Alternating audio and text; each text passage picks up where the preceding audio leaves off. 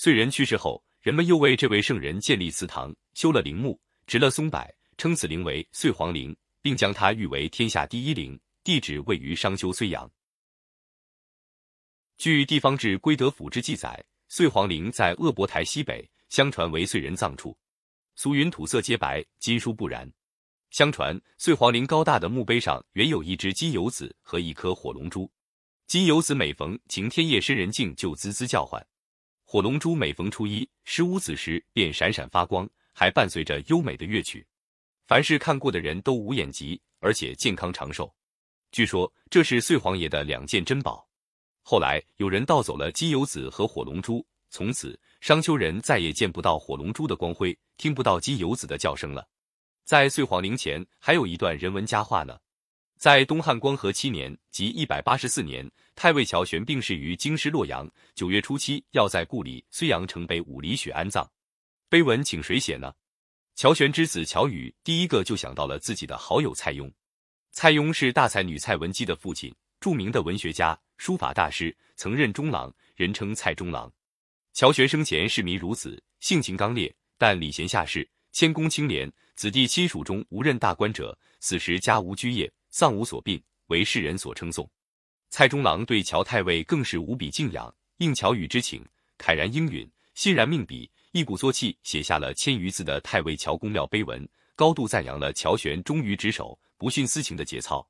同时，对乔玄爱是亲人、雍容谦和的仪态尤为称道，连在场的文学大家曹操也不由得拍案叫绝。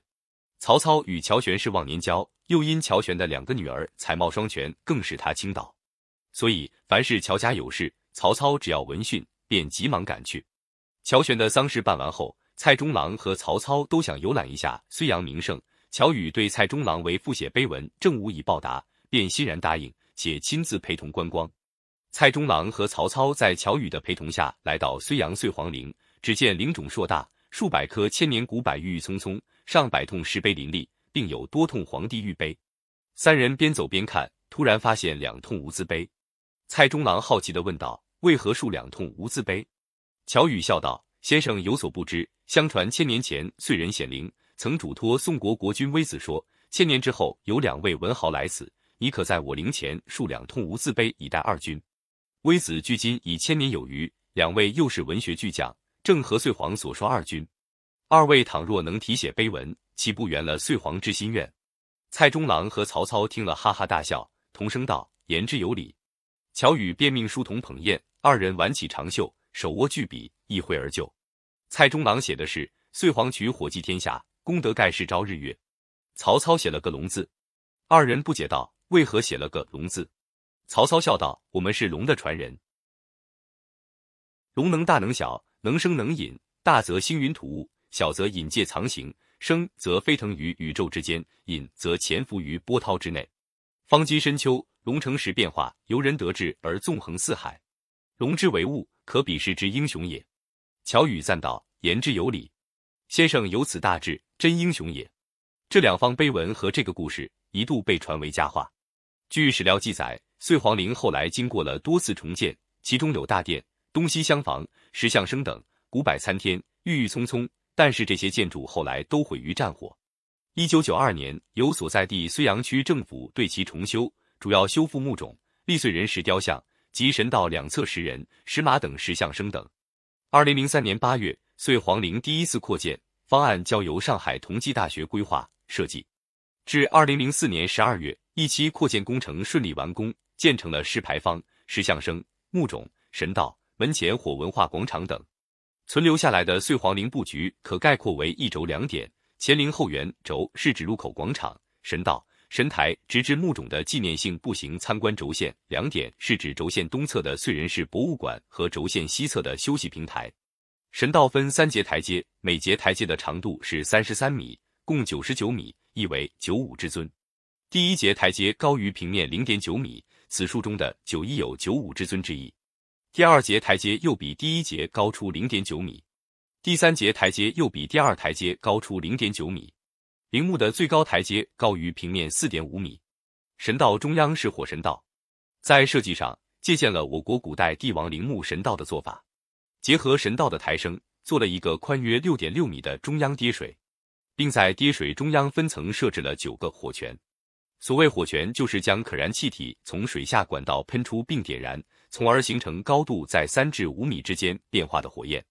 而且通过气压的调整，可以调节火焰的高度与色彩。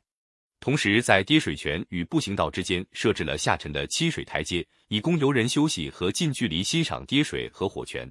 整个水火景观的设计灵感来源于我国传统文化中阴阳平衡的思想，通过水重火轻的特性。塑造火浮与水的水火相融的奇妙景观，在夜幕下将会变得更为壮观。岁皇陵前有国家历史博物馆馆长于伟超先生所题“岁人氏陵石碑”一通，石碑后便是墓冢，高十三点九米，一级台基八十一九米见方，整个墓冢一万零四十三平方米。关于岁黄陵中的龟驼巨碑，至今在民间还流传着一段有趣的故事。相传龙生九子。赑屃是龙的第九个儿子，也是最霸道的一个。龙拿他没办法，后来便想了办法骗赑屃。有一天，龙对赑屃说：“你是我九个儿子中最疼爱的一个，你是不是想早日修成正果？如果是，你尽快到九江口去，因为那是集天地之精元的地方，你在那里很快就可以修成正果。”于是，毕谢听了父亲的话，到九江口，龙用很大的石碑压在毕谢的背上，施上法力。这时，毕谢才知道上了当。只好在那里镇守九江口，而在我国很多的皇陵都可以看见这样的碑，它的作用就是用来守护神灵的。而岁皇陵中驼巨碑的赑屃头特别光滑，因为当地流传着这样一句俗话：“摸摸碧玺的头，吃喝穿戴不用愁；摸摸碧玺的腚，一辈子不生病。”所以到这的人都会沾点福气再走。由于燧人给人们带来了火，修建陵墓之后，很多百姓为了纪念燧人都前来祭祀。在古时的商丘，每当春节来临之际，商丘燧皇陵一带的村民有到陵前举行取新火拜火仪式和添新土的习俗。取新火仪式是由族长或族里德高望重的老年人带领专人到各家各户，将旧火全部熄灭，以表示过去的一年已经全部结束，并向每户收取一些旧灰、食盐、粮食及其他食品，送到岁皇陵。在岁皇陵前，由祭司杀鸡擂酒，祭拜火祖。再把积血和所有的旧火灰带到陵后深埋，以示送走所有的灾难不祥。然后用古老的钻木取火方法取出新火，作为新的一年生产和生活的起点。各家各户都拿火种到陵前借燃新火，引火回家，以示引来吉祥。为庆祝取回新火，各家各户都要献上祭礼祭拜火祖，添新土，即是当地老百姓一直把岁黄陵亲切地称为老爷坟。朝拜火祖岁人之前，先从家中用衣襟、手帕兜一包黄土，撒到老爷坟上，算是给火祖岁人添坟扫墓、烧香磕头、答谢敬拜，以盼火祖岁人保佑全家一年平安。商丘至今仍保留着古老的取火法及钻木取火法。当地的人用脚踩住一根长条木板，双手夹住一根木头钻火杆，让其头部对准长条木板上的凹处，双手用力来回搓转钻火杆。当钻火杆的头部与长条木板凹穴处冒烟起火时，用艾绒点燃即可，也可以以此引燃草绒或黄铜纸卷成的黄色纸卷。用火塘保存火种，火塘一般放置在堂屋中央或屋门两侧。火塘上有一铁制盆状容器，上面常年保存火种。平时用核桃皮、玉米芯、火灰盖在火塘上，火势很小，慢慢燃烧。屋顶吊一根铁丝细一铁钩，常年吊着一把水壶。烧开水沏茶饮水用，火塘随时可以点燃火种用，如抽烟等。火塘还有取暖、照明作用。做饭时加入柴草木料，火势很旺。平时用火灰盖住，暗火保存火种。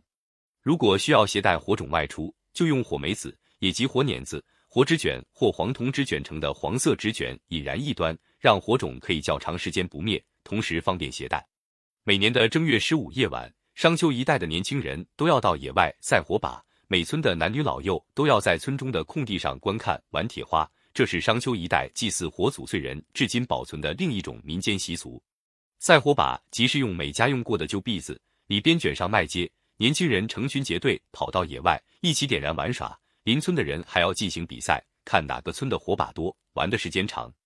而玩铁花更有意思、更好看，就是用套牲口的铁笼嘴，里边放上木炭。裹挟碎铁屑，用木棍或钢叉挑起来，有几名身强力壮的年轻男士轮番摇动，甩出去的烧红的铁屑碰触到地上或事先放好的树枝上，就幻化出一簇簇一团团、一朵朵漂亮的火花。每当此时，全村的男女老幼都会兴致勃勃的围观，其乐无穷。商丘人基于对火的崇拜，一直保存敬火、崇火、爱火的习俗，至今没变。因为敬火、崇火、爱火，商丘人在用火时非常讲究，对火绝不容许玷污、亵渎。做饭的炉灶、烧香的香炉都看得非常尊贵，任何人不能随意跨越。就是烧火做饭的干柴，都要顺着放整齐。烧时先从一头烧起，不允许乱烧乱燃。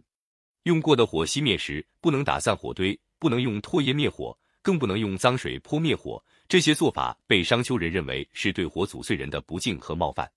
商丘的火文化历经几千年的发展演化，许多习俗被革故鼎新，许多贡献被尘埃封于书卷或地下。